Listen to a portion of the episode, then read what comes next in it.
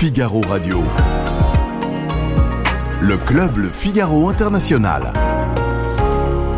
Philippe Gély. Le président Emmanuel Macron a accueilli à Paris son homologue allemand, le chancelier Olaf Scholz, pour le 23e Conseil des ministres franco-allemand et surtout pour célébrer le 60e anniversaire du traité de l'Élysée qui a formalisé la réconciliation entre la France et l'Allemagne. Alors, le couple franco-allemand existe-t-il vraiment? Quelle est la dynamique actuelle entre les deux pays? Et enfin, faut-il un New Deal franco-allemand pour l'Europe? Bienvenue dans le 12e épisode du club Le Figaro International.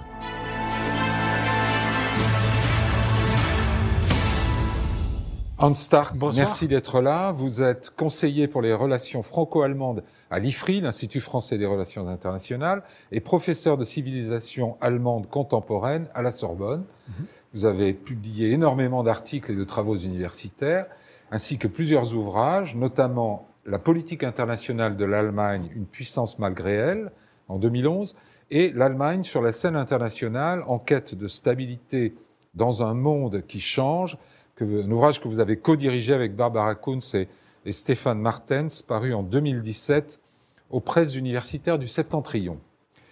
Hugo Leclerc, merci d'être là. Vous êtes étudiant en droit français et allemand à la Sorbonne et à l'Université de Cologne, une ville dont vous arrivez en train. Euh, vous avez fait l'aller-retour pour participer à cette émission. Nous en sommes flattés et honorés. Vous êtes le fondateur et coprésident de Denk Fabrik, un programme de réflexion franco-allemand pour la jeunesse.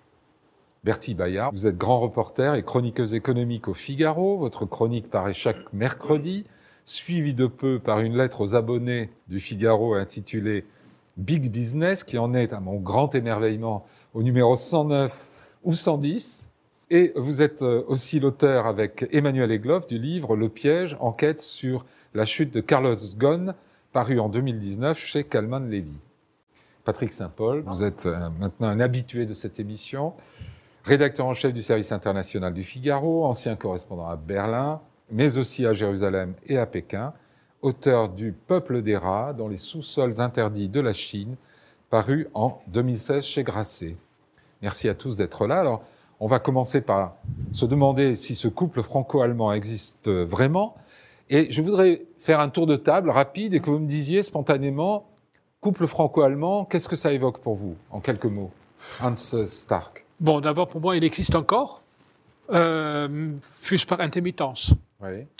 Euh, il évoque pour moi surtout euh, un, c'est un instrument, euh, un instrument à la fois pour adoucir nos différences entre le français et l'allemand, entre les deux États qui sont énormes, des différences qui sont énormes, qui sont restées énormes, et pour ensuite aussi générer, dans la mesure du possible, ça ne marche pas toujours, des compromis acceptables euh, non seulement pour nos deux pays, mais aussi pour nos partenaires qui ont entre eux également des différences tout aussi considérables. Donc une machine à fabriquer des compromis. Si vous voulez l'appeler une machine, je veux bien, mais en tout cas pour moi c'est un, un instrument. Un instrument. Bertie Bayard. Alors oui, il existe, mais probablement davantage dans la tête des dirigeants français que des dirigeants allemands de ce qu'on peut en voir a priori. Et effectivement, il existe comme, euh, j'allais dire, comme moteur euh, nécessaire, mais pas suffisant, de fabrication de compromis à l'échelle européenne. On dit souvent, voilà, si les Français et les Allemands ne sont pas d'accord, de toute façon, on n'arrivera pas à avancer au niveau européen. Le fait qu'ils soient d'accord est un élément essentiel, euh, mais on constate parfois que ça ne suffit pas non plus. D'accord. Hugo Leclerc bah, c'est quelque chose de très pratique, euh, je pense. Pour vous, c'est très pratique. Euh, oui, c'est comme, comme disait Monsieur Stark, je pense que c'est absolument pas quelque chose de, de, de spontané, c'est quelque chose de complexe. On a du mal à comprendre les Allemands. Donc moi, je dirais, le couple franco-allemand, vu comme ça, c'est peut-être pas forcément très sexy, mais dans la réalité, il y a euh, des, des, choses qui rapprochent les Français et les Allemands qui sont, pour moi, bien plus importantes euh, que l'axe Paris-Berlin, qui, effectivement, parfois... Euh, mais pour vous, à votre âge, c'est quelque chose de, que vous vivez d'une certaine ah manière en étant étudiant français. C'est ça. C'est moi, je, je, je, suis parti à 18 ans en Allemagne, à Cologne, dans ce cursus de droit français et allemand entre la Sorbonne et Cologne, et ça m'a donné une chance que j'aurais jamais pu avoir autrement. Et je, je, avec les années, justement, on a voulu fonder Denk Fabric pour avoir cet espace de discussion parce qu'on pense qu'il y a trop peu aujourd'hui de discussions spontanées, de réflexions euh, citoyennes, de jeunes. Et ce goût du franco-allemand, ça vous est venu de d'où? De, votre famille Alors moi, ma mère a travaillé quelques années en Allemagne, mais ça a été très spontané de la façon dont je suis parti à la fin, euh, parce que les, cursus franco-allemands euh, sont parfois méconnus, mais ils existent. Et après le bac, il peut vous permettre de faire du droit euh, en Allemagne, de faire de la médecine, de la chimie, des sciences politiques. Donc c'est comme ça que c'est venu. Je suis vraiment absolument pas. Il y, a, souvent des schémas dans le franco-allemand qui sont des choses très. Enfin, c'est familial. Moi, c'est pas du tout ça. Alors vous, Patrick, c'est familial. Vous êtes franco-allemand, vous? Oui, moi c'est Mon fils euh, habite d'ailleurs à Berlin, fait des études à Berlin en ce moment d'économie. Euh, moi je suis d'accord avec tout ce qui a été dit, mais ce que je vois c'est que c'est un couple qui a de plus en plus de mal à fonctionner, qui est de plus en plus dysfonctionnel. Et, notamment avec la guerre euh, en Ukraine, on voit que ça, creuse les incompréhensions entre les deux capitales. Mais vous y avez cru à cette notion de couple franco-allemand? Ça a représenté quelque chose à un certain moment? Ça, c'est l'appellation française, le couple, c'est une vision un peu plus romantique des choses. Les Allemands disent plutôt le, le moteur ou le, ou le partenariat franco-allemand. Ils ont une vision plus. Ou, ou l'amitié, oui. Mais on ne parle pas de couple euh, en Allemagne. Mais on a tendance toujours à personnaliser. Et c'est vrai que euh, les, les, chefs d'État ont joué un grand rôle et les atomes crochus ou non entre chefs d'État euh, on fait de cette euh, relation une relation euh, particulière. Et on, voit les, couples depuis Konrad Adenauer, les, couples Schmitt, de, Gaulle Il y a eu Schmitt-Giscard, il y a eu Kohl-Mitterrand. Et, après Kohl-Mitterrand, ça, a commencé à devenir plus compliqué. C'est-à-dire qu'il a fallu toujours plus s'apprivoiser qu'auparavant, où en fait cet effort de la construction de l'amitié d'après-guerre était, de moins en moins une évidence, on a l'impression. Nous avons aussi pu constater des convergences profondes et communes et un sentiment d'amitié. Et c'est euh, celui-ci qui va présider évidemment à la fin de cette journée, mais à nos travaux aussi des prochains jours, des prochaines semaines et des prochains mois. Parce que nous savons, c'est cette amitié franco-allemande qui nous permettra de prendre les bonnes décisions, d'être ces pionniers pour l'avenir de nos pays et de notre Europe alors pionnier pour l'avenir de l'Europe. Est-ce que ce sont des formules qu'on prononce quand on n'a rien de concret à, annoncer, euh, Hans Stark? Peut-être, mais euh, disons que pour, je pense que pour le parcours de Emmanuel Macron, l'Europe euh, a toujours été un fil rouge. Hein. Je dirais toute son ambition depuis qu'il est élu en 2017, c'est, je dirais, de d'essayer de réformer la France à sa façon, avec toutes les difficultés que cela suscite dans ce pays, en, à la fois parce qu'il y a une contrainte européenne, mais aussi pour mettre euh, la France dans une disposition où elle peut être en, première ligne à l'échelle européenne en termes de compétitivité, de puissance et d'influence. Euh, donc il a un projet européen, oui, mais qui est aussi très franco-français. Il a une ambition européenne, mais il regarde l'Europe à travers un prisme français rien à dire, c'est le président de la République. Donc euh, on ne peut pas lui reprocher cela, euh, parce que nous sommes dans une situation qui, en effet, très difficile. C'est pas seulement dû à la crise ukrainienne, euh, mais c'est largement évidemment dû à la guerre. la situation est que nous avons depuis des décennies des divergences en franco-allemand sur des questions de défense. L'Allemagne étant fortement intégrée à l'OTAN, la France ayant pris au milieu des années 60 euh, une vraie indépendance, une vraie autonomie par rapport à l'Alliance atlantique. Euh, nous avons une vraie divergence sur les questions énergétiques depuis longtemps. Euh, en, en, Allemagne, il y a enfin, un mouvement antinucléaire depuis la fin des années 70 qui a donné la naissance, naissance au vert, par ailleurs. Et la sortie du nucléaire a été décidée dans un premier temps déjà par Schröder et, Fischer euh, en 2000, ou enfin 99 peut-être déjà, euh, et euh, finalisée par euh, maintenant, euh, à, la demande donc de Merkel à la suite de l'accident japonais. Justement, et aujourd'hui, tout ça remonte à la surface. Cet instrument à fabriquer des compromis ne fonctionne pas sur ces sujets-là. On va en parler de, de l'énergie avec Bertie et, ben, peut-être de la défense. je n'en suis pas si certain que ça, que ça ne marche pas. Seulement, les compromis, c'est toujours long à obtenir. Je veux dire, lorsque maintenant on lance une piste pour développer de l'hydrogène en franco-allemand, en, faisant entrer euh, euh, sur nos deux, dans nos deux pays euh, du gaz venant d'Algérie, c'est une voie vers, vers un compromis sur le plan énergétique. S'il y a un accord qui a été obtenu difficilement entre Français et Allemands pour échanger de l'électricité en cas de besoin durant l'hiver 22-23, alors qu'on craignait notamment en Allemagne que les stocks de gaz étaient vides, ben c'est un compromis. bon, sur les questions de défense, c'est beaucoup plus difficile. Scholz l'a dit hier, je termine là-dessus, je ne vais pas être trop long. L'Allemagne est l'armée allemande est à sec et il faut combler le vide. Et avec ce qu'il y a, avec ce qu'il y a d'opérationnel sur le marché, et non pas avec des projets qui seront à concrétiser d'ici 2040. Mm. Et cela explique pourquoi l'Allemagne regarde davantage vers les États-Unis. Vous êtes convaincu par cet argumentaire, euh, en particulier sur les questions euh, d'énergie? Sur les questions énergétiques, c'est vrai qu'on a eu, euh, à l'occasion de cette rencontre, une petite avancée sur l'hydrogène qui est assez symbolique, puisque chacun a obtenu ce qu'il voulait sur ce point particulier, qui est de dire l'Allemagne reconnaît que la France pourra produire de l'hydrogène avec du nucléaire. La France reconnaît que l'Allemagne pourra être importateur d'hydrogène venu d'ailleurs, éventuellement venu d'hors d'Europe, euh, et euh, notamment des pays du Maghreb via l'Espagne. Donc là, chacun a obtenu ce qu'on veut. Donc c'est un, un compromis par addition, on va dire, des ambitions de chacun. Ça a permis aussi d'éviter le sujet qui fâche, c'est-à-dire la réforme du marché électricité, euh, sur lequel, là, pour le coup, on n'a pas de compromis aujourd'hui. Ça va être très compliqué. On en parlera au sommet européen du, du 9 février et certainement ensuite dans l'année. Mais sur ce sujet-là du marché électricité, euh, là, clairement, on est encore très loin d'un accord entre la France et l'Allemagne. Tout ça, ça intervient évidemment dans un contexte qui est extrêmement particulier, où on a cette vieille divergence entre la France nucléaire, l'Allemagne antinucléaire, euh, qui s'est évidemment creusée depuis euh, l'Energiewende de, 2011 mmh. avec Angela Merkel et la décision de fermer les centrales nucléaires en Allemagne. Et puis ce choc qui est absolument immense de la fermeture du, de la fermeture du gaz russe, qui impacte en premier lieu l'Allemagne, euh, qui impacte, euh, qui bouleverse, qui bouscule euh, les fondements de son modèle économique. Olaf Scholz l'a fortement souligné dimanche. Oui, c'est 50%. Oui, 50% du gaz qu'il faut remplacer quasiment du jour au lendemain. Ça oblige à des décisions et à une dynamique beaucoup plus rapide que ce qu'on pouvait envisager avant. Et donc ça, euh, cette pression-là, elle est à la fois créatrice de tension, mais euh, c'est aussi une forte incitation à trouver des compromis parce que de toute façon, ni les uns ni les autres n'ont le choix vu la situation dans laquelle on est. Ouais. Patrick, un mot sur la défense. Vous avez parlé de l'Ukraine. Euh, sur la défense, il y a eu une série de décisions allemandes qui ont été reçues par les Français comme des gifles. Oui, mais Hans le disait euh, tout, à fait justement. Il y a une urgence pour les Allemands et euh, eux, leur priorité, c'est pas de s'investir dans des projets à, long terme, c'est ils ont besoin tout de suite, donc ils achètent sur euh, sur étagère en fait.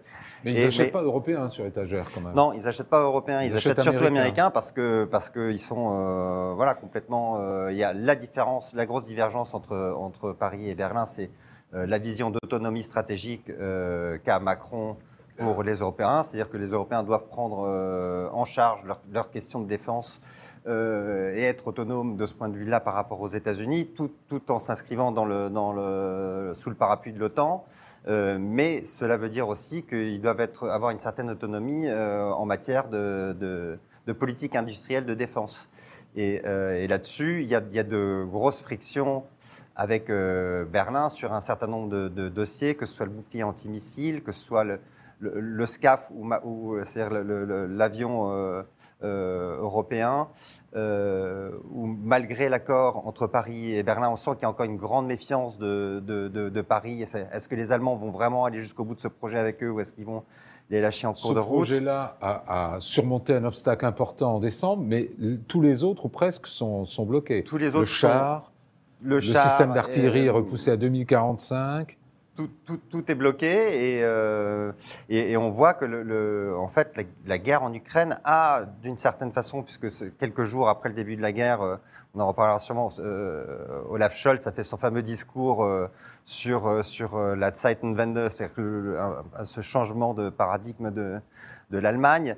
Et, et, ça a creusé vraiment les divergences entre, entre Paris et Berlin, où à la fois Paris et Berlin temporistes, c'est-à-dire que ce sont les deux Européens qui, face aux pays de l'Est, euh, sont, euh, veulent garder deux fers au feu entre euh, soutenir l'Ukraine, mais sans humilier Poutine, en gardant une porte ouverte à la négociation pour, pour des raisons différentes.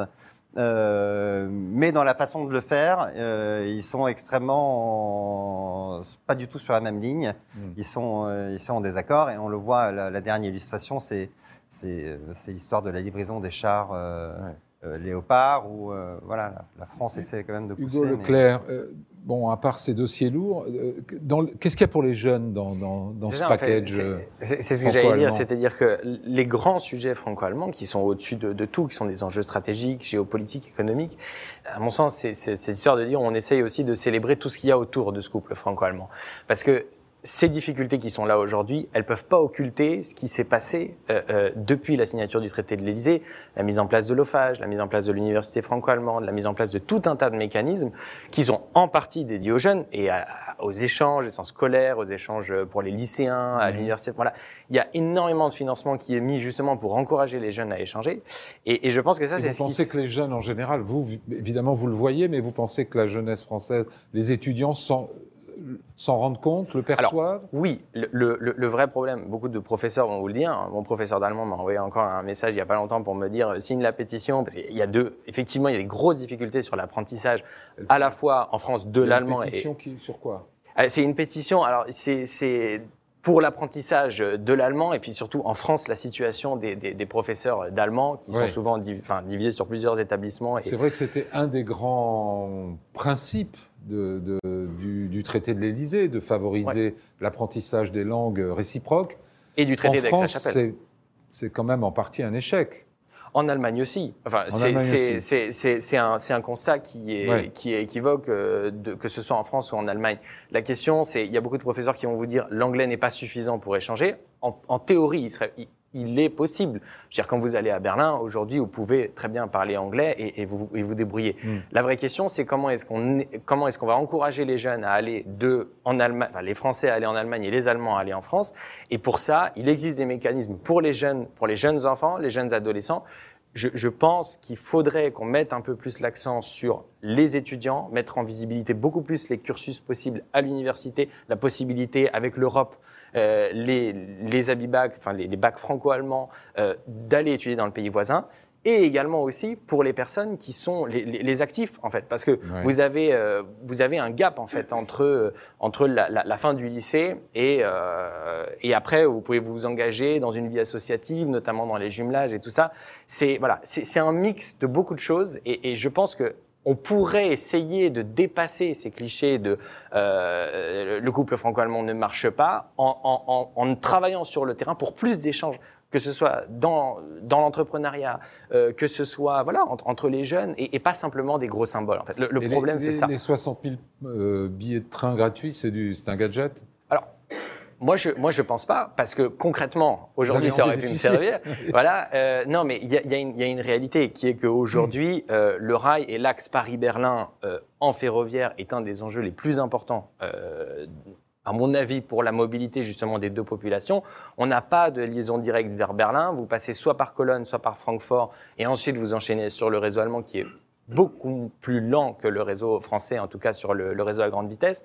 Donc ça déjà, ça, ça, ça améliorerait les choses parce que euh, au-delà du loisir, hein, euh, au-delà, c'est quelque chose de pratique. Aujourd'hui, voilà.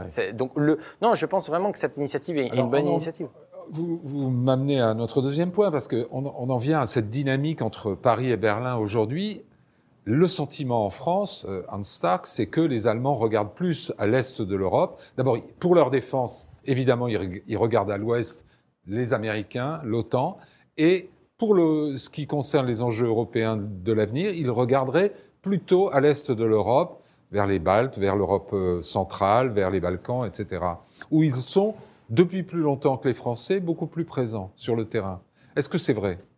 C'est vrai, mais ça ne veut pas dire que pour autant on néglige euh, le point de vue français ou le partenariat avec la France. Pourquoi est-ce qu'on regarde vers l'Est? Quand, pardon, quand euh, Olaf Scholz, au mois d'août, prononce un grand discours sur l'Europe à Prague, ah, ça il ne prononce même pas le mot. Enfin, il dit une fois, il parle une fois de la France pour dire que. Enfin, sur quelque chose d'absolument technique, mais la France est totalement absente de sa vision. C'est impardonnable. Euh, c'est impardonnable. Alors, écoutez. Oui, mais ça nous dit euh, quelque chose quand même. Il y a des raisons dans tout cela. La première raison, c'est que l'Allemagne L'une des grandes réussites, entre guillemets, euh, de la diplomatie allemande de l'après-guerre a été la politique à l'Est de l'ancien chancelier Willy Brandt, l'Ostpolitik, qui est devenue une espèce de mythe euh, pour, euh, pour, la République fédérale, en termes de réconciliation, de partenariat et tout ce que ça impliquait. Ils ont essayé, après l'unification, de poursuivre l'Ostpolitik. qui est devenue en réalité une politique envers la Russie. Full stop. C'était tout. C'est-à-dire, dans cette hoste politique, il n'y avait pas de place pour l'Europe centrale ni pour l'espace baltique. Mmh. L'Allemagne s'est complètement focalisée pendant trois décennies sur la Russie, notamment en termes énergétiques, mais pas que cela. Aujourd'hui, c'est un désastre. Et donc, l'Allemagne découvre à quel point elle avait délaissé son voisinage immédiat pourtant, centre européen. Il faut rappeler, je fais une parenthèse, que l'Allemagne échange davantage avec les quatre pays de Visegrad, donc euh, Pologne, République tchèque, Hongrie et Slovaquie, ensemble, qu'avec la Chine. Donc les quatre pays pèsent plus lourdement dans la politique commerciale de l'Allemagne que la Chine. Donc ça montre que c'est un voisinage important.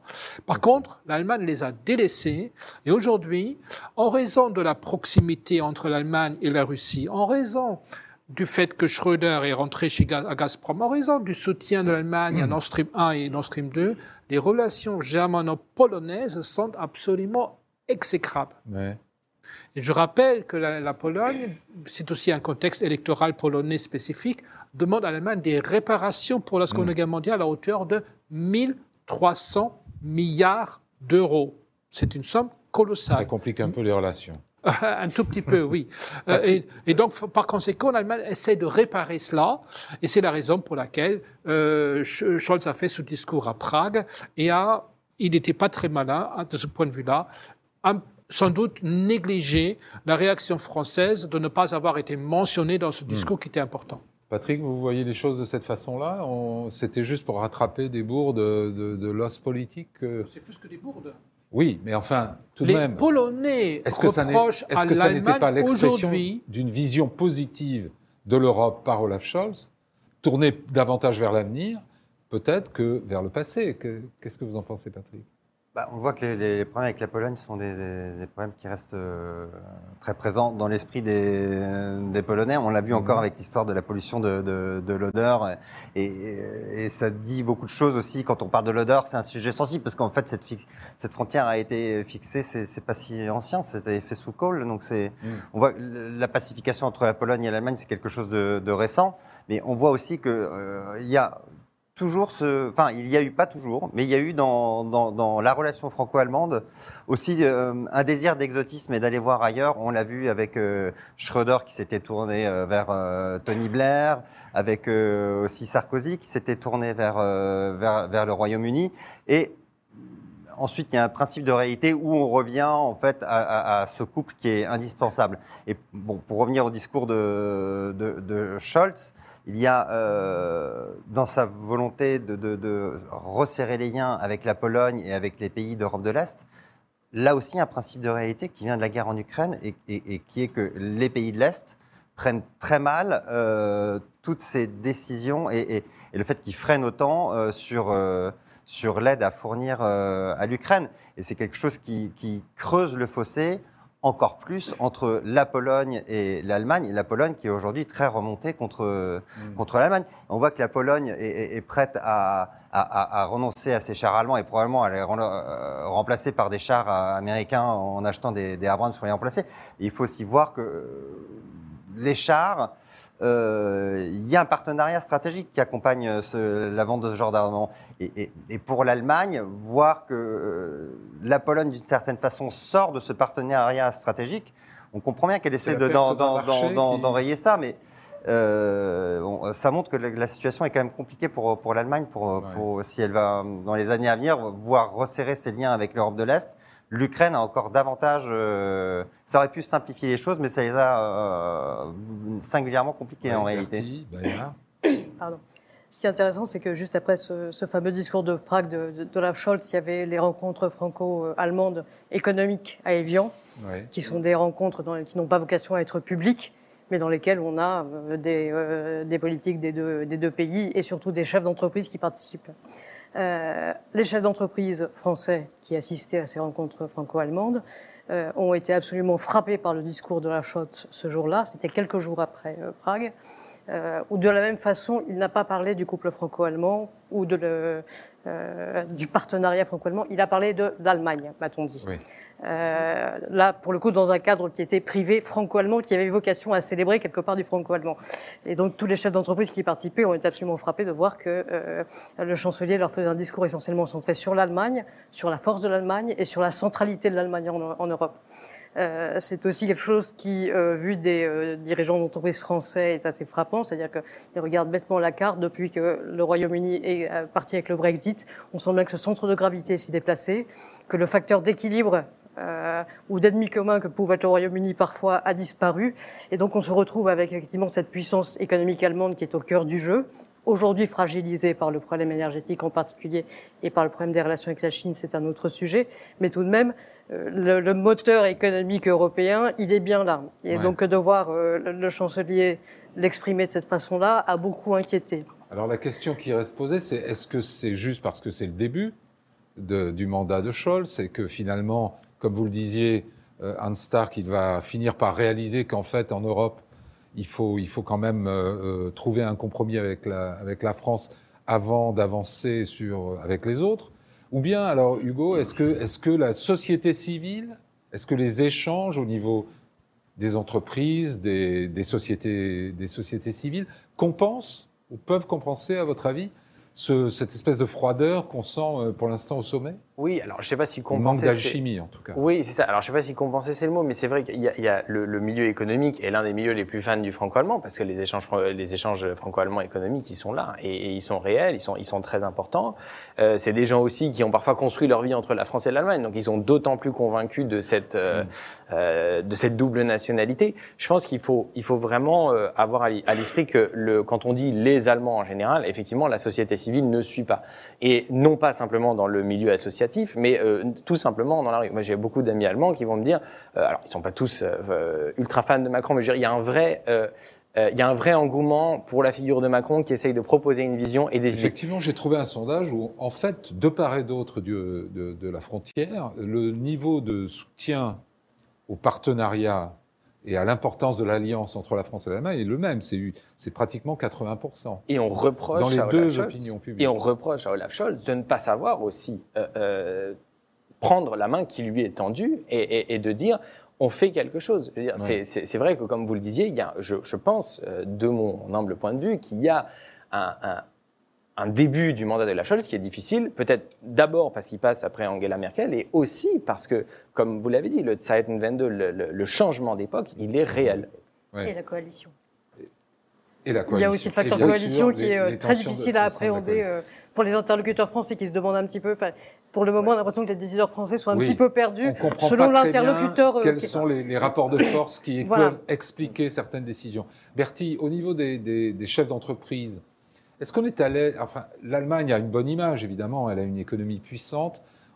Est-ce qu'on fait un complexe d'infériorité euh, côté français? Il y a un petit peu de ça. Alors, on a vécu euh, pendant des années avec euh, le fameux, la fameuse expression du modèle allemand, que toute décision politique française était. Et il a pris un coup dans le dans l'aile. Était prise au regard de ce fameux modèle allemand. Euh, on parlait d'apprentissage tout à l'heure. Typiquement, c'était. L'apprentissage. Ça faisait partie des énormes succès allemands qu'on devait imiter et on l'a fait d'ailleurs plutôt avec succès. Les PME exportatrices, c'était l'autre. Voilà, le Mittelstand, etc. voilà. Il y a plein de choses évidemment qui, qui nous font envie de, de, de l'autre côté du Rhin de ce point de vue-là. Aujourd'hui, le modèle, il a pris une petite claque et euh, je ne vais pas dire que euh, ça réjouit certains, mais parfois pas loin, il faut bien le dire. Mais au-delà de ça, il y a une, euh, alors il y a énormément de coopération entre les deux, entre les deux, entre les, deux pays. Il y a énormément d'entreprises qui ont un pied de chaque côté, qui s'en portent très bien. il y a ces grandes réussites à l'Airbus qu'on cite souvent, mais qui effectivement cimentent quand même la relation. maintenant, on est dans une situation aujourd'hui sur fond de, crise énergétique qui est d'une bataille pour la compétitivité, euh, d'une euh, intensité comme on en a rarement vu. Donc est-ce que cette bataille, on la mène euh, entre la France et l'Allemagne Est-ce que c'est la mhm. bataille de l'Europe contre les autres continents? Ça reste à voir. Mais en tout cas, il y a énormément de méfiance de la part de beaucoup d'acteurs économiques français sur euh, ce qui se cache, j'allais dire, en termes de, de, de, de, volonté de compétitivité de la part de l'Allemagne dans toutes les décisions et hmm. toutes les, euh, euh, les choses qu'elle peut pousser au niveau européen, notamment en faveur de son industrie et potentiellement au détriment de l'industrie française. Hans Stark, le fait d'annoncer, sans avoir même prévenu les Français, que euh, Olaf Scholz allait mettre 200 milliards d'euros pour le soutien aux, entreprises allemandes, est-ce que c'est une, mauvaise manière? C'est une mauvaise manière, c'est un, une erreur de débutant. Euh, il n'est pas tout à fait débutant quand même, il était ah ministre de bah, l'économie. des finances. Euh, des finances, mais euh, Scholz, après tout ce que, tout ce que j'entends, tout ce qu'on me dit, n'a pas encore développé entre guillemets de vrais gènes européens. Donc il n'est pas encore rentré dans le moule bruxellois. comme, Pourtant, il était à la manœuvre lorsqu'avec Bruno Le Maire, ils ont ben, enclenché le plan européen euh, post-Covid. Parce qu'il y avait Merkel derrière aussi. Mhm. Hein. Euh, le maire avait quand même aussi pas mal du, enfin, du mal avec, avec Scholz, parce que la, première phrase de Scholz, lorsqu'il a été nommé en 17 ministre des Finances, enfin au 18, il a dit un ministre allemand des Finances, c'est un ministre allemand des Finances. bon, ça veut tout dire. Ça n'a pas changé. Ça n'a pas changé. Oh, encore que Lindner est un peu plus souple peut-être que, que ce qu'on aurait pu croire hein, lorsqu'il a été nommé. Hein. Euh, mais vous avez raison. Euh, je, veux rester optimiste. Euh, il faut lui donner le temps qu'il faut. Schröder, c'était un peu la même chose. Hein. Schröder, donc chancelier en 98, avait une relation difficile avec Jacques Chirac pendant quatre ans. Euh, et le sommet de cette difficulté a été le traité euh, de Nice, qui le sommet de Nice plutôt, qui a été une catastrophe à l'échelle franco-allemande. Je ne vais pas faire de l'histoire ici, mais ça montre clairement que parfois il faut du temps à un chancelier ou bien à un président de la République hmm. de comprendre, de comprendre que, que même si c'est difficile, il faut toujours agir euh, par le biais quelque part du franco-allemand ou bien au moins euh, réfléchir avant de faire des propositions grandiloquentes. Qu'est-ce que va en dire et qu'est-ce que va en penser l'autre? Parce que si je ne l'informe pas, je vais prendre une claque. Hmm. Euh, et, donc aujourd'hui, il, est quand même, euh, il est quand même isolé sur la scène internationale. Aujourd'hui, les Américains sont fâchés. Euh, parce qu'ils se cachent derrière les, derrière les hésitations américaines de livrer des, des, chars Abrams, alors que les Américains ont quand même fourni énormément de matériel militaire lourd à l'Ukraine. Et donc, ils sont assez peu amusés de voir Scholz jouer à ce petit jeu-là. Euh, on a déjà parlé de la Pologne. Euh, Scholz n'est pas très apprécié. Mm. encore à l'échelle internationale. Donc, même s'il se croit être en position de force en raison de la puissance allemande, il manque de soutien. Patrick, vous avez couvert pas mal de, ces couples euh, de chefs d'État franco-allemands. Euh, vous pensez que ça peut se réchauffer entre euh, Scholz et, il y a toujours une phase où on doit s'apprivoiser. Ça a été le cas pour Chirac et Schröder, ça, ça, a été le cas pour Sarkozy et Merkel. Entre Hollande et Merkel, c'était très très mal euh, parti. On se souvient de mmh. la première visite de Hollande à la chancellerie lorsqu'il a été malmené sur le tapis rouge euh, en passant en revue les, les, troupes dans, les cours dans la cour de la chancellerie où euh, il était un peu perdu, Merkel le, le, tirait par le bras, et toute la symbolique, c'était c'est moi qui te montre le chemin. Il y a toujours eu ce jeu Mhm. notamment dans les, dans les poses de photos où euh, le grand jeu de Sarkozy, c'était de, de, juste avant qu'on prenne une photo du, du, du couple, c'était de, de, de, montrer dans une direction pour que Merkel regarde dans la direction. Et il avait, il, il, il, avait intellectualisé la chose. Il l'a raconté à, notamment à, Bruno Le Maire. Ça, ça s'est passé assez facilement entre Macron et Merkel, n'est-ce pas? Enfin, c'est l'impression qu'ils ont donné. C'était pas.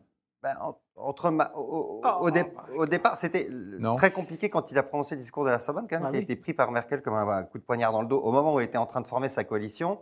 Euh, Donc le, discours de Prague est peut-être la, juste la vengeance des Allemands. Lui vient, vient, vient prononcer son discours de la Sorbonne qui, qui euh, fait bouger les lignes en quelque sorte dans les négociations entre, euh, entre le SPD et la, et, la CDU pour, pour, pour, pour, monter cette coalition. Donc ça, Merkel l'a très mal pris et on pense euh, que, euh, en grande partie, si elle n'a pas répondu, c'est parce qu'elle trouvait que Emmanuel Macron lui avait fait une mauvaise manière euh, mmh sur, sur, ce discours. donc là, ça s'inscrit dans la continuité quand même. Y a, il faut apprendre à, travailler ensemble, à se connaître, et la relation personnelle. En fait, le couple franco-allemand, là où il est un couple, c'est que ça ne peut pas fonctionner, ce, ce, tandem ou ce partenariat, si il n'y a pas d'atome crochu entre. Et si on ne trouve pas un chemin, un peu personnel entre, entre les deux dirigeants. Et c'est pour, ça que les chefs d'État s'invitaient à Latché ou dans, ou dans la maison de Cole. Euh, euh, et il y avait toujours, on, a toujours pris soin de tisser ces relations personnelles et, et, pour l'instant, ça n'existe pas non, entre. Ouais, pour l'instant, on ne le voit pas trop. On voit qu'ils ont assez peu d'atomes crochus, qu'ils n'ont qui pas la même vision des choses et que même à titre personnel, c'est pas du tout le même, même type de caractère et qu'ils sont pas faits pour s'entendre en fait. Mais il faut qu'ils arrivent à trouver un chemin s'ils veulent avancer. Donc un grand suspense là-dessus. Euh, on, en vient à notre, euh, du coup, à notre troisième question. Est-ce qu'il faut un New Deal euh, entre, la, entre Paris et Berlin, ne serait-ce que pour le bien de l'Europe, mais aussi pour le, la survie du, du partenariat franco-allemand Hugo? Lancez-vous Je crois, oui. Bah, la réponse, elle est oui. Après, la question, c'est quelle, quelle forme? Refonder oui, la question c'est quelle forme est-ce qu'il va prendre? Et, la question c'est, on, on le, voit bien, il y a, il y a, il y a des, comme je dis, des grands sujets. Je pense que le New Deal, et, on, a, eu un peu l'impression hier aussi, sans grands effets d'annonce, mais il y a eu quand même des, initiatives qui ont été lancées pour la jeunesse, il y a quand même une volonté d'essayer de se tourner vers la société civile et de dire, regardez, ça marche quand même bien dans ce domaine-là, on arrive à construire quelque chose, on peut faire des grandes fêtes. Le problème du franco-allemand, c'est ça. Le problème, c'est de faire parfois trop de symboles, de rester parfois trop dans les, voilà, dans dans les grands événements. Il faut essayer d'aller dans le concret et de dépasser un peu ces...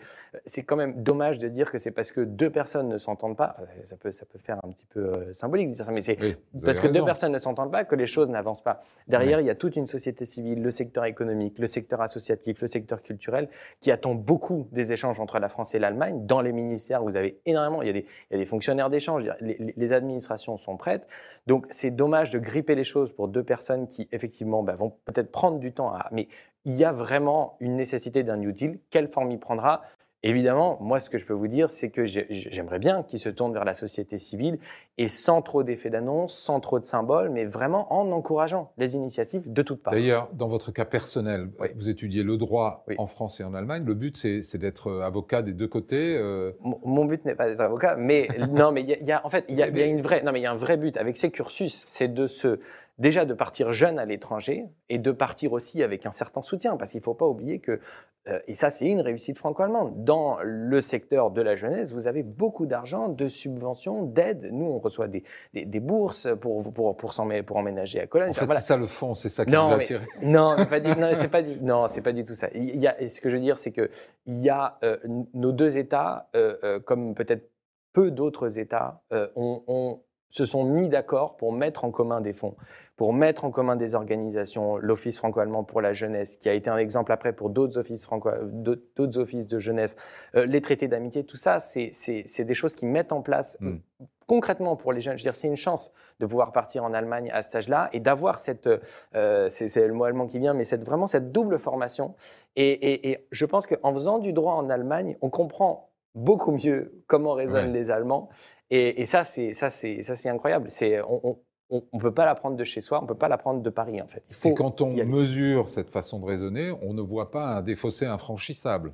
Non, parce qu'encore une fois, comme, comme, comme on l'a dit, je veux dire, euh, on ne peut pas parler pour tous les Allemands, on ne peut pas parler pour tous les Français. On ne peut pas partir du principe que tous les Allemands, tous les Français sont amis, ils sont d'accord. Voilà, il y, a des, il y a des vraies divergences dans le secteur économique.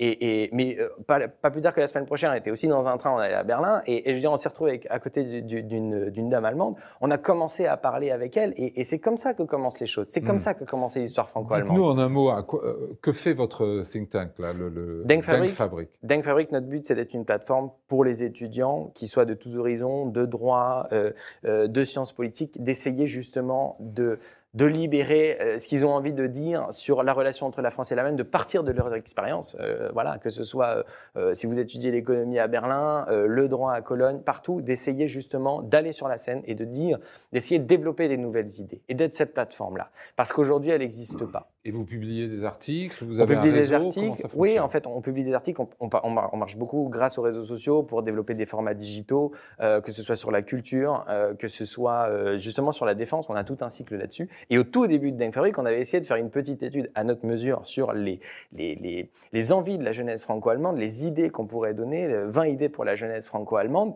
Et ce qui revient énormément, c'est l'apprentissage, c'est ce fil rouge entre euh, presque le primaire, le collège, le lycée et après. Et puis vraiment cette, idée de, non pas d'inclure symboliquement la jeunesse dans des, dans des simulations politiques et tout ça, il n'est pas question de ça.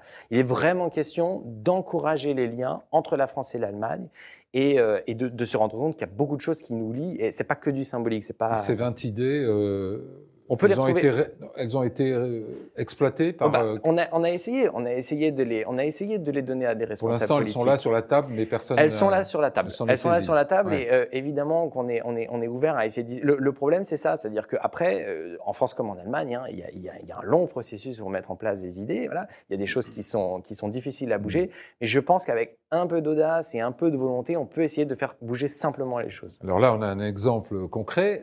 Bertie, comment il faut faire Qu'est-ce qu'il faut lancer un livre blanc? Il faut, il faut s'atteler à coupler davantage les économies Qu'est-ce qu'il faut faire? Un livre blanc. Euh. Un livre blanc. On met peut nous en préserver, s'il vous plaît.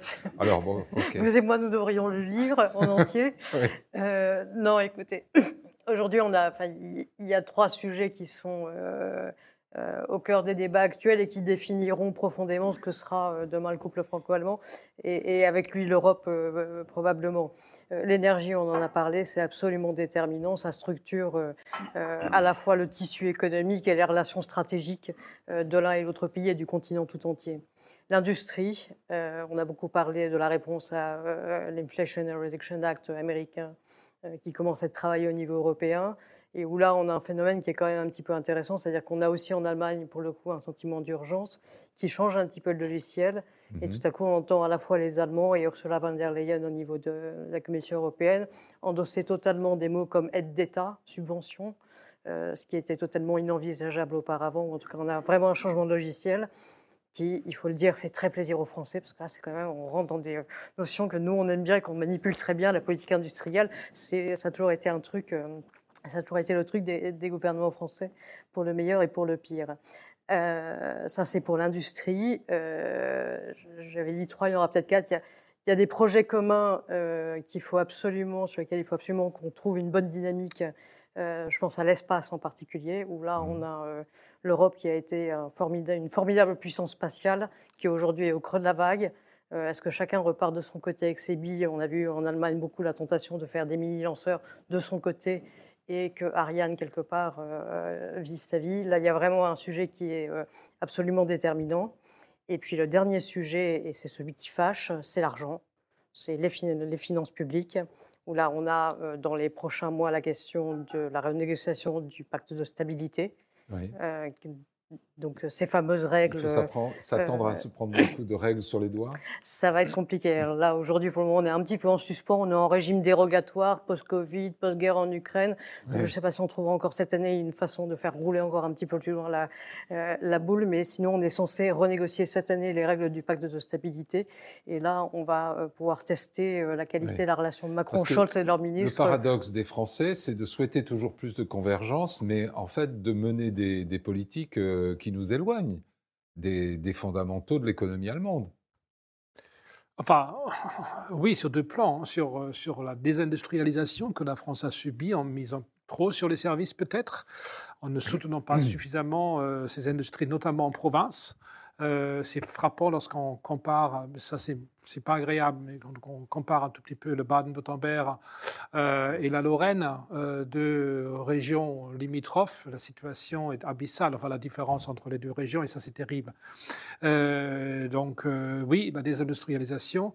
ensuite, il peut y avoir, enfin on attend côté allemand quand même, enfin je dirais un plus qu'un geste de la part de la France, parce que je dirais que si, l'Allemagne était dans la situation dans laquelle se trouve la France, avec un endettement public de 120% de son PIB et un déficit qui ne descend, qu'on n'arrive pas à faire baisser en dessous de 3%, les Allemands seraient en train de paniquer, mais terriblement. Donc, euh, c'est-à-dire, je pense que non seulement ils s'inquiètent, je pense que non seulement ils s'inquiètent des, 120% en France, ils s'inquiètent peut-être aussi dire, de la population allemande serait Malgré tout, les Français dorment sur leurs deux oreilles alors que la situation n'est pas si bonne que ça. De ce point de vue-là, Hein. Euh, bon, on a là deux cultures différentes euh, et c'est un fait. Euh, voilà, il faut vivre avec. Voilà. Je pense mmh. qu'au niveau de ce qu'on peut faire ensemble, il y a beaucoup de choses à faire malgré tout. Hein. donc, il faut déjà éviter que, que, ce problème-là qui va réapparaître nous pourrisse la vie. Et à mon avis, il va nous pourrir la vie. C'est ça le problème. il y a des choses à faire. Il faut reconstruire l'Ukraine. C'est un énorme, énorme chantier une fois que la guerre sera terminée. L'élargissement à l'est au niveau de l'espace balkanique. Et là, la France joue un rôle qui est fondamental, hein, parce qu'on dit toujours que l'Europe de l'Est n'intéresse que l'Allemagne. Non, c'est faux. Euh, L'Allemagne va être sans doute très présente, je l'espère en tout cas, dans l'espace baltique, parce que euh, c'est là que pourrait se jouer la prochaine guerre. Mais la France est déjà présente en Roumanie, et elle devrait l'être encore davantage. Parce que tout cet espace-là, Roumanie, Bulgarie, mer Noire, est aujourd'hui, du fait de la domination russe en Ukraine, un vrai enjeu sur le plan géopolitique, parce que c'est de là que les Russes projettent aussi leurs forces pour aller en Afrique. La France est présente peut-être, mais le ton des discours a rappelé à tout le monde que l'Allemagne avait une posture très favorable à l'élargissement, alors que le vocabulaire utilisé par le président français c'était nous allons les accompagner dans leur, euh, dans leur besoin de réforme. Alors qu'il y a quelques années encore, c'était non côté français par rapport à, à, l'Europe balkanique. Vous avez entendu Donc on a euh, bougé quand même récemment, en France. Ah bah, pas, pas que récemment. Il y a eu une évolution du, du, point de vue de la France. Euh, et parce que finalement, je pense qu'aujourd'hui, la question de l'élargissement au Balkan, cette question-là se pose. Patrick? C'était au cœur du discours de, de, de, Scholz de, Prague. Oui. L'Allemagne, depuis la réunification, euh, on n'a pas attendu la, sortie de l'Angleterre de, l'Union européenne euh, en Allemagne pour, euh, pour savoir que le, que le, cœur géographique de, de l'Allemagne avait évolué vers, vers l'Est. Et l'Allemagne est très tournée vers l'Est depuis, depuis des années. Elle s'est toujours vue comme, comme un point de charnière en Europe entre, entre l'Europe du Sud et, l'Europe de l'Ouest et, les pays de l'Est. Mais, euh, et, là, on voit que oui, c'est au cœur de la vision de Scholz de, l'élargissement et c'est là où les intérêts divergent avec Paris. Euh. vous avez un, bémol je, suis un peu d'un avis contraire. Enfin, un, on peut entendre, il faut entendre l'argument français selon lequel une Europe euh, trop élargie, ça devient une usine à gaz et c'est ingérable. C'est vrai. Mais si on laisse les Balkans définitivement en dehors du jeu européen, ce seront les Russes et les Chinois qui vont s'y mettre. Et ça, c'est. Ils y sont déjà. Ils y sont déjà, ils seront encore davantage. Ils y sont déjà. Kosovo, Bosnie-Herzégovine, Grèce avec euh, mhm. Pirée, euh, Hongrie, donc qui est dans l'Union européenne. vous les réticences françaises? Parlons un peu de ah la bah, France. C'est que cette crainte euh, que l'Europe, qu'un élargissement à l'est ne profite qu'à l'Allemagne. Mhm. et non pas à la France. Mais c'est une crainte fondée C'est une crainte qui est pour moi qui n'est pas fondée parce que euh, l'Europe balkanique n'est pas euh, naturellement tournée vers l'Allemagne. Au contraire, c'est un espace très très méditerranéen en réalité. Mhm. Euh, méditerranéen et, et, et, Carpates. Et donc la France a toutes les cartes, notamment étant donné sa relation avec la Roumanie, qui est un, pays francophile francophone pour vraiment euh, développer tous les atouts. Mais le problème, c'est qu'il faut tellement réformer le fonctionnement de, des institutions européennes qu'il faut un nouveau traité, qu'il faut donc le ah faire ratifier par référendum et que les Français ne veulent pas. On n'est pas, obligé de euh, passer par un référendum à chaque fois, même si c'est inscrit dans la Constitution, on peut trouver peut-être des astuces ah pour éviter ça, non? D'accord. Bon. Alors... C'est pas très populaire ici. Euh, vous croyez à une réforme des institutions? Euh, Quand on a votre âge, on l'estime nécessaire? Évidemment. Je, pense qu'il y, a, je pense qu'il y, a, il y a un thème. Après, je pense que pour pas faire de, de, contre-pub de, de, ce qu'on appelle le franco-allemand, le problème du franco-allemand aussi, c'est qu'on y met tout et n'importe quoi. Et que le problème, c'est qu'aujourd'hui, quand vous parlez du franco-allemand, même à des gens, euh, même à des, à des, institutions, elles vont être un petit peu réticentes parce qu'elles vont se dire, moi, j'ai pas envie de me lancer dans quelque chose qui va m'exclure en fait de, mmh. de, tout le travail que j'essaye de faire au niveau européen, des relations que j'essaye de et de ça. Et donc, le, franco-allemand, finalement, c'est un mot dans lequel on met beaucoup de choses. Mais oui, moi, je, et je pense justement que le franco-allemand, dans toutes les réalisations qu'il a fait, euh, et malgré tout, parce qu'on n'en a, pas, a pas vraiment parlé, mais le franco-allemand, c'est européen. Par lui-même, c'est européen. C'est par essence. Donc, euh, euh, parler franco-allemand, c'est pas se s'engouffrer dans une dimension à deux et à une ça comment dirait en relation bilatérale. Ben oui, en allemand, une relation bilatérale pour l'Europe. C'est ça, en allemand on dit une Alleingang, c'est un, c'est une voix tout, tout seul, mais c'est pas c'est pas du tout ça. Seul.